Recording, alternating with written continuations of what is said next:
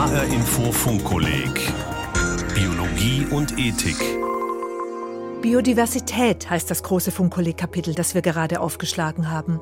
Und so viel ist bis jetzt klar geworden. Wir Menschen brauchen Biodiversität, um gut auf der Welt leben zu können. Und wir sorgen dafür, dass sie rasant schwindet. Eine Schlüsselrolle spielt dabei die Landwirtschaft. Der Preis der Monokulturen. Das ist das Thema der 22. Funkkolleg-Folge. Autorin ist Silke Schmidt-Trö. Sommer 2017 auf dem Land bei Gießen. Der Biologe Tobias Reiners geht einen Acker ab. Weizen wurde bereits geerntet. Gerste soll als nächstes folgen. Es ist die Zeit, in der die Landwirte den Ernteerfolg oder Misserfolg messen können. Auch für den Feldhamster ist es eine kritische Phase, sagt Tobias Reiners. Er ist Mitglied der AG Feldhamsterschutz in Hessen. Die Feldhamster, die können sich jetzt erstmal noch kurz zurückziehen und sind eben in ihrem Bau sicher, aber sobald sie eben aus ihrem Bau raus sind, sind sie im Prinzip auf dem Präsentierteller für alle Beutegreifer also wenn ich hier jetzt auf dem Feld stehe zum Beispiel, dann sehe ich sofort viele verschiedene Stellen, wo die Feldhamster sich zurückziehen könnten. Wir haben da drüben eine Streuobstwiese, wo auch es eben noch Grassäume gibt. Wir haben da drüben die Zuckerrübe, die bietet Deckung bis September. Und die Felder sind klein, das heißt die Wege sind auch sehr klein. Neben Schutz und Deckung findet der Hamster in dieser Kulturlandschaft im besten Fall abwechslungsreiche Nahrung. Er hat lange von der Landwirtschaft profitiert, denn durch sie sind überhaupt erst Kulturlandschaften entstanden, mit Nischen für Pflanzen und Tiere auf Feldern, im Grünland und auf brachliegenden Flächen. Doch jetzt kämpft der Feldhamster ums Überleben. Noch vor mehreren Jahrzehnten konnten wir eigentlich von einer flächendeckenden Ausbreitung ausgehen und jetzt ist das nur noch kleine Reste, lückenhaft und es wird auch weiter so gehen. Also jedes Jahr wird ein Vorkommen wegsterben. Der Feldhamster ist in Deutschland vom Aussterben bedroht. Und das nicht nur, weil sein Lebensraum zugebaut wird mit Siedlungen und Gewerbegebieten. Auch die moderne Landwirtschaft macht ihm das Überleben schwer. Der Feldhamster ist mit seinem Los nicht allein. Das Schicksal von vielen Vogelarten, von Insekten, Wildkräutern, von ganzen Biotopen ist an das der Landwirtschaft gebunden. Zu diesem Schluss kommt der Agrarreport 2017, verfasst vom Deutschen Bundesamt für Naturschutz und er fordert eine radikale Kehrtwende.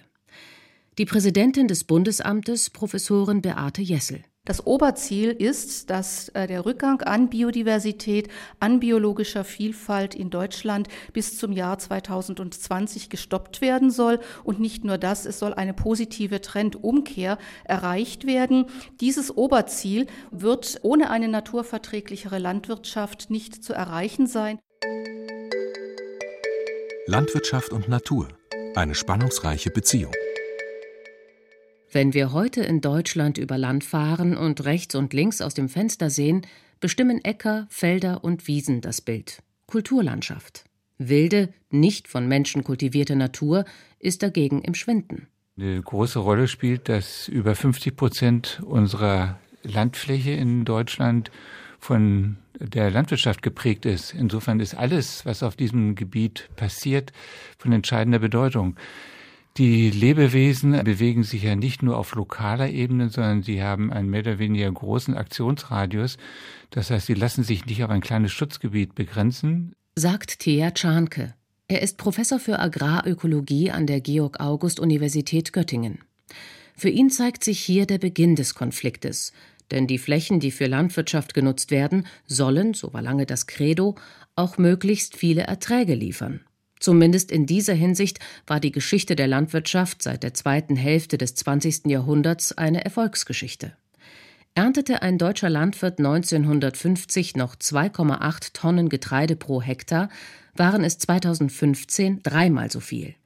Die grüne Revolution sorgte mit Hochleistungssorten und modernem Dünger auch in Entwicklungsländern für höhere Erträge. Diese Produktivität hatte einen Preis, stellte die Deutsche Landwirtschaftsgesellschaft Anfang 2017 fest, als sie zehn Thesen für die Zukunft der Landwirtschaft formulierte. These 5 lautet Den Pflanzenbau mit Umwelt- und Naturschutz in Einklang bringen. Dort heißt es Die moderne, wissens- und innovationsgetriebene Produktionstechnik führte in den letzten Jahrzehnten zu beachtlichen Produktivitätsschüben mit Nebenwirkungen Klimawandel, Artenverlust, Gewässereutроphierung. Kritisiert wird eine Zuspitzung der Produktionsverfahren durch Ausräumung der Kulturlandschaften, eine Vereinfachung der Fruchtfolge und eine übermäßige Verwendung von Dünge- und Pflanzenschutzmitteln. Das liest sich wie ein kompaktes Sündenregister. Aber der Reihe nach. Ausräumung der Kulturlandschaften. In Deutschland begannen die Probleme schon damit, dass die Felder im Laufe der Jahre immer größer wurden. Im Fachjargon? Dass die Bewirtschaftungseinheiten, die Ackerschläge, wie wir sagen, mit der Zeit im Durchschnitt immer größer geworden sind.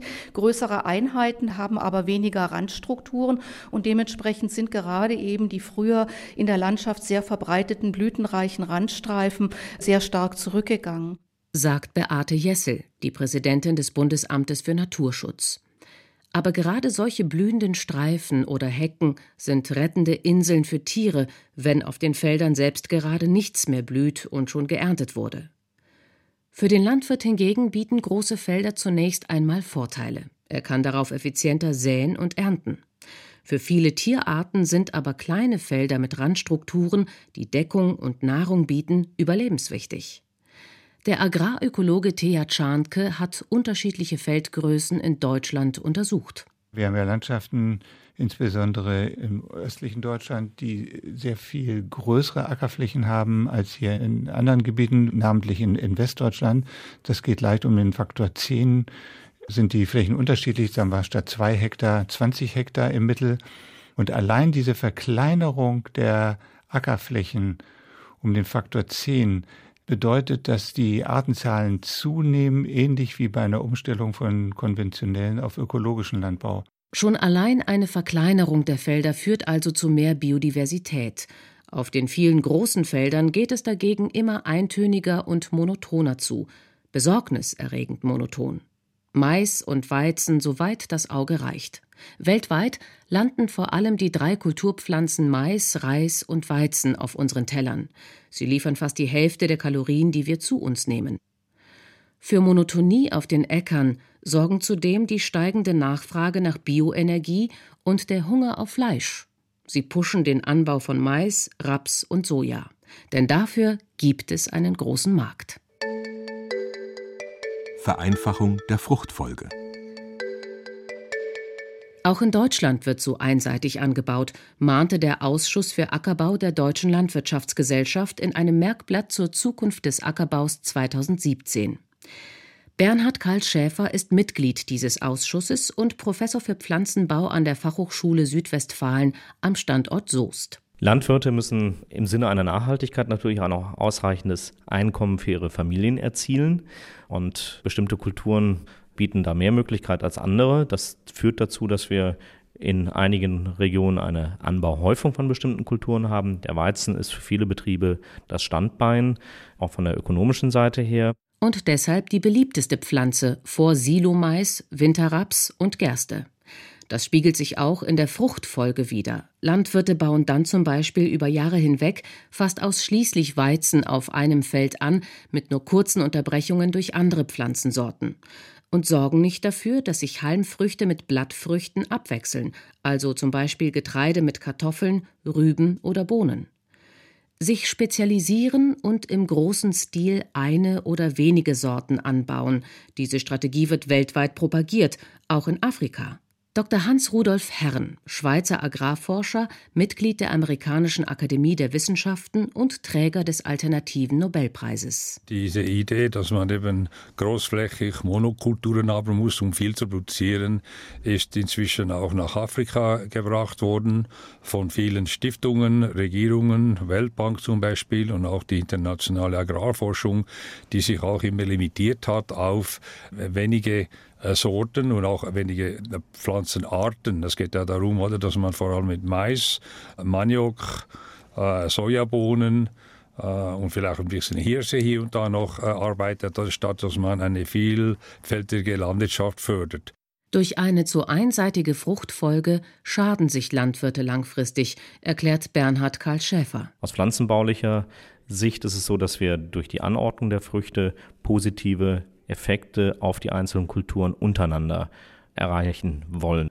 Als Beispiel Wenn wir Zuckerrüben anbauen, dann sind Krankheiten für die Zuckerrübe relevant. Die wachsen in dem Jahr, wo die Zuckerrübe auf dem Feld steht. Diese Krankheiten spielen aber normalerweise im nachfolgenden Weizen bis auf wenige Ausnahmen keine Rolle, sodass also der Weizen davon profitiert, dass im Vorjahr auf dieser Fläche Zuckerrüben und nicht auch Weizen gestanden hat. Das gilt auch für Schädlinge, das gilt auch für Unkräuter, die normalerweise optimal an das Wachstum bestimmter Kulturen angepasst sind. Und sich schnell ausbreiten können, wenn in der Landschaft diese eine Kulturpflanze dominiert – oder wie es der Schweizer Agrarexperte Hans-Rudolf Herren formuliert, der in Afrika lange Zeit Methoden zum biologischen Pflanzenschutz entwickelt hat. Wenn wir Monokulturen haben, das ist so eine Autobahn oder für die Insekten und Krankheiten, um sich sehr schnell zu vermehren. Bananen sind ein sehr extremes Beispiel. Da gibt es diese eine Sorte, die Cavendish-Sorte, die wir alle aus dem Supermarkt kennen. Das ist weltweit auf jeden Fall die meistgenutzte Bananensorte. Und die ist aber eben nur eine Sorte, die wird überall angebaut. Und wir wissen, dass sie keine Resistenzen hat gegenüber manchen Pilzkrankheiten, die sich auch unter Umständen jetzt ausbreiten. Sagt Hannes Dempewolf. Er ist Senior Scientist des Crop Trusts. Der Welttreuhandfonds zum Erhalt der Kulturpflanzenvielfalt wurde unter anderem von der FAO ins Leben gerufen, der Welternährungsorganisation. Er koordiniert weltweite Sammelanstrengungen, um die genetische Vielfalt von Nutzpflanzen in Genbanken zu sichern. Wir sehen das Problem der Monokulturen ganz einfach, dass eine Varietät, eine Sorte, der gleiche Typ an Nutzpflanze angebaut wird über eine sehr große Fläche. Und das bedeutet, dass das landwirtschaftliche Produktionssystem einfach an Resilienz verliert. Also an Widerstandskraft. Der Schrecken aller Bananenbauern trägt den Namen TR4. Der Pilzstamm ist gegen Fungizide, also Pilzbekämpfungsmittel, resistent und kann lange Zeit im Boden überdauern. In südostasiatischen Ländern wie Indonesien und den Philippinen grassiert er bereits. Die Bananensorte Cavendish macht es ihm auch einfach. Ihre Schößlinge werden gezogen und können sich nicht selbst vermehren. Alle Bananen sind so genetische Zwillinge und sie wachsen oft als mehrjährige Monokulturen, ein idealer Nährboden für einen Pilz, der sich optimal an diese eine Sorte angepasst hat. Helfen könnte langfristig eine größere Bananensortendiversität, aber so eine Vielfalt lässt sich nicht einfach herbeizaubern, sie existiert oftmals nur noch in Genbanken. Dort suchen Forscher nach Pflanzen, die resistent sind gegen den Pilzstamm TR4. Aussichtsreiche Kandidaten? Die wilden Verwandten der Banane. Nur ist auch deren Lebensraum bedroht. Wildarten, die in der Züchtung verwendet werden, also die wilden Verwandten der Nutzpflanzen, äh, die sind tatsächlich den gleichen Herausforderungen ausgesetzt, die alle Wildpflanzen auf der Welt haben. Das heißt, die Landwirtschaft, landwirtschaftliche Intensivierung und weniger wilde geschützte Flächen sind auf jeden Fall ein Problem auch für die Wildarten. Deswegen sagen wir, Wildarten muss man zum einen in Genbanken auch schützen, aber zum anderen muss man sie auch durch geschützte Gebiete schützen.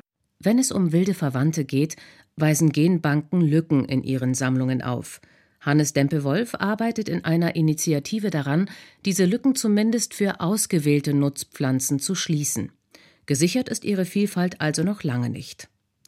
Zurück zum landwirtschaftlichen Sündenregister.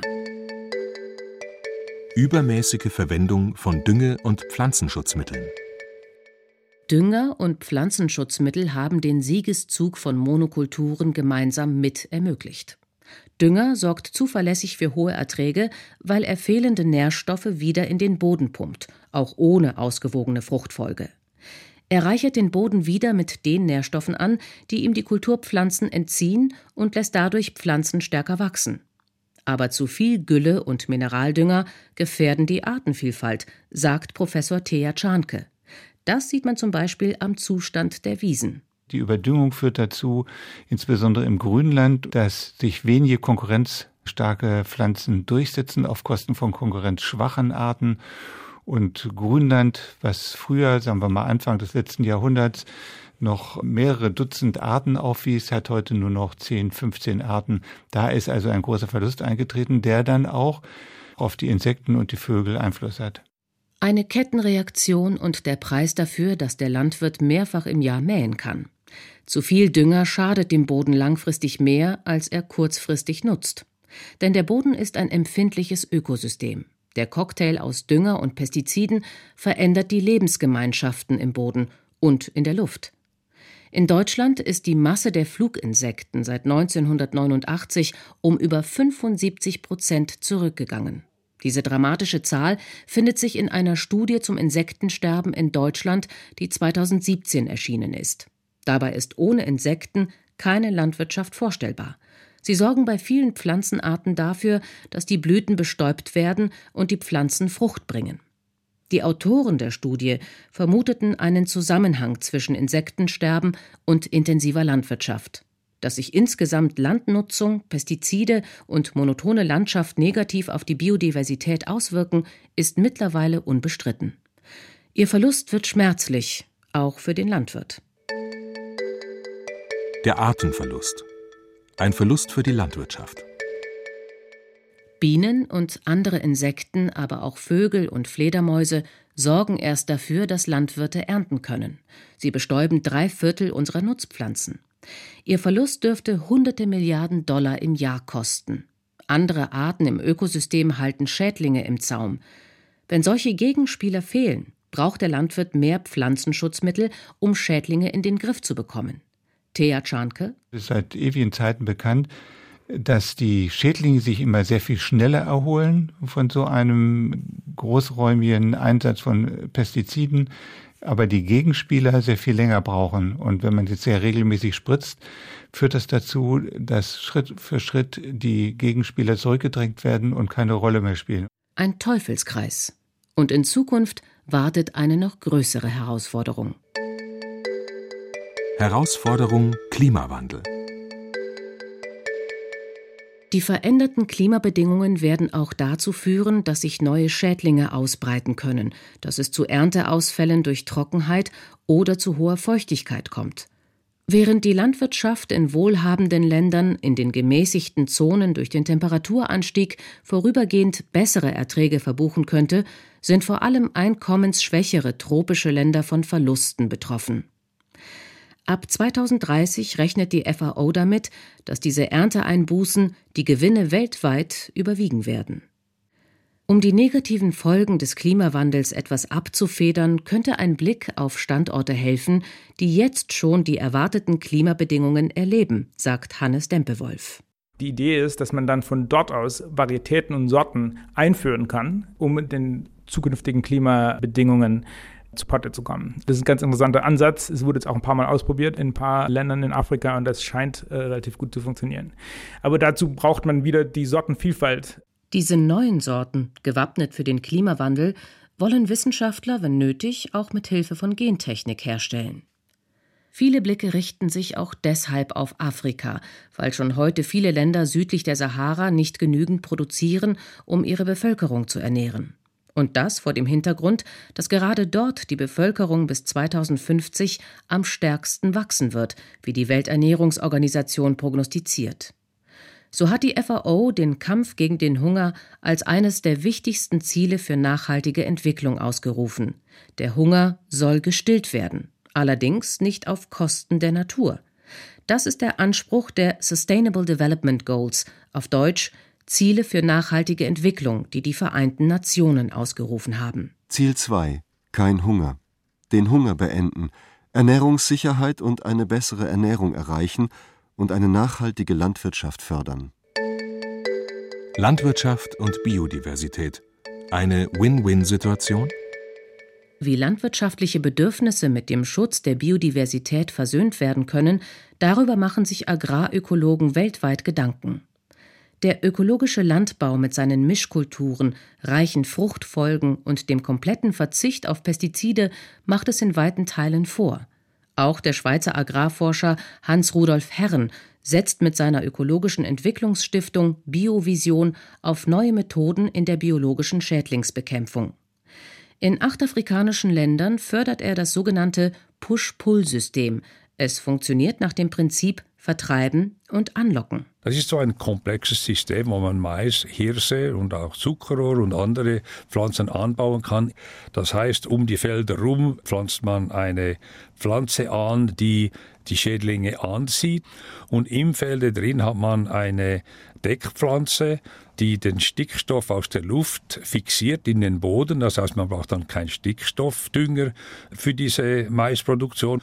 Und diese Pflanze bedeckt dann den Boden die ganze Zeit, das heißt keine Erosion. Und diese Pflanzen ziehen die Nützlinge an, der Schädlinge der Maispflanze zum Beispiel. Und wenn man da noch zusätzlich die alten Bauernsorten von Mais oder Hirse braucht, die sind äh, selektioniert worden, um sich selber auch zu wehren gegen Insekten. Eine moderne Mischkultur also, die bestimmte Eigenschaften von Pflanzen ausnutzt, um Schädlinge fernzuhalten. Und der Landwirt spart zusätzlich Dünger. Davon profitieren vor allem auch Bauern in den Tropen, die sich schlicht keine Pflanzenschutzmittel und Kunstdünger leisten können, sagt Thea Czarnke. Man muss sagen, 90 Prozent der Bauern sind Kleinbauern mit weniger als zwei Hektar. Äh, die sind darauf angewiesen, diese natürlichen Prozesse auszunutzen, weil sie auch schlicht und ergreifend keinen Zugang zu den Agrochemikalien haben. Ob Ökolandbau auch die Welt ernähren könnte, wird heftig diskutiert. Ende 2017 kamen Wissenschaftler des Schweizer Forschungsinstituts für biologischen Landbau in einer Studie zu dem Schluss, dass der Ökolandbau zwar theoretisch 10 Milliarden Menschen im Jahr 2050 ernähren könnte, aber nur, wenn sich auch deren Konsumgewohnheiten ändern, das heißt unter anderem weniger Fleisch essen, viel weniger Lebensmittel verschwenden. Und Tiere dürften kein essbares Futter wie Soja und Mais mehr erhalten. Auch mit der konventionellen Landwirtschaft lässt sich der wachsende Hunger weltweit ohne zusätzliche Ackerflächen nicht stillen. Ein Zwischenweg für die deutsche Landwirtschaft schwebt dem Agrarwissenschaftler Bernhard Karl Schäfer vor. Ich bin davon überzeugt, dass im konventionellen Bereich zukünftig immer mehr Elemente aus dem Ökolandbau Eingang finden und wir über diesen Weg auch in gewissen Bereichen zu einer Annäherung dieser Systeme kommen. Man kann sicherlich nicht beide Systeme einfach übereinander stülpen und ich glaube auch nicht, dass es eine Lösung ist, dass wir für ganz Deutschland den Ökolandbau äh, als einzige Lösung sehen, sondern auch mit Blick auf die Märkte, die bestimmte Anforderungen haben, ist es eine ganz wichtige Lösung, dass wir beides nebeneinander haben. Dass jetzt konventionelle Landwirte über bessere Fruchtfolgen und Ackerbauprinzipien nachdenken, geschieht zum Teil auch aus purer Not, also nicht freiwillig, denn die Behörden lassen weniger neue chemische Wirkstoffe gegen Schädlinge zu. Eine wichtige Rolle spielt die Agrarpolitik der EU, die 2021 neu geordnet werden soll. Für die Präsidentin des Bundesamtes für Naturschutz, Beate Jessel, steht eines fest. Die Agrarpolitik muss sich grundlegend ändern. Es geht dabei vor allem auch darum, dass Landwirte, die naturverträglich wirtschaften, die bestimmte Leistungen für die Gesellschaft dabei erbringen, sei es durch den Schutz des Wassers, durch den Erhalt der Bodenfruchtbarkeit, äh, aber eben auch durch äh, den Erhalt der Biodiversität in der Kulturlandschaft dafür auch ausreichend entlohnt werden. Beate Jessel fordert, dass diejenigen, die sich um die Natur kümmern, gezielter belohnt werden. Gleichzeitig müsse es aber rechtliche Standards dafür geben, wie der Landwirt sein Land bewirtschaften soll. Für den Feldhamster könnte das alles zu spät kommen. Er zahlt den Preis. Wenn nicht rasch gezielte Maßnahmen ergriffen werden, meint der hessische Biologe Tobias Reiners, könne der Hamster sich in Zukunft nicht mal mehr an vereinzelten Standorten halten. Was der Hamster zum Überleben bräuchte, wären kleine Streifen Getreide, die nach der Ernte stehen bleiben. Blühstreifen und eine Landschaft, in der nicht eine Pflanze alles dominiert. Und die Landwirte? Da müsse noch einige Überzeugungsarbeit geleistet werden, glaubt Tobias Reiners. Es gehört auch dazu, dass sie das freiwillig machen und davon überzeugt sind, sonst funktioniert das nicht. Und das benötigt viele Gespräche, aber die Erfahrung zeigt eigentlich, dass man immer dann doch das gleiche Ziel verfolgt, eben die Natur in der Landschaft zu erhalten.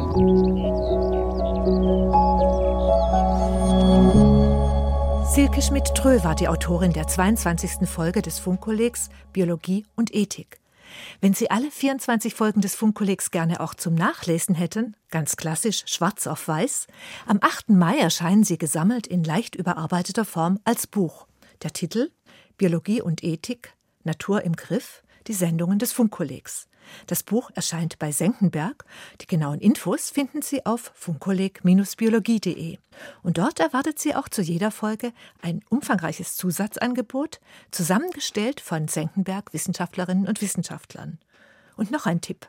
Welche Rolle neue Pflanzenzüchtungen mit der Genschere CRISPR-Cas spielen in der Diskussion um die Agrarpolitik, das erfahren Sie in der aktuellen Wissenswertsendung diese Woche. Mein Name ist Regina Oehler.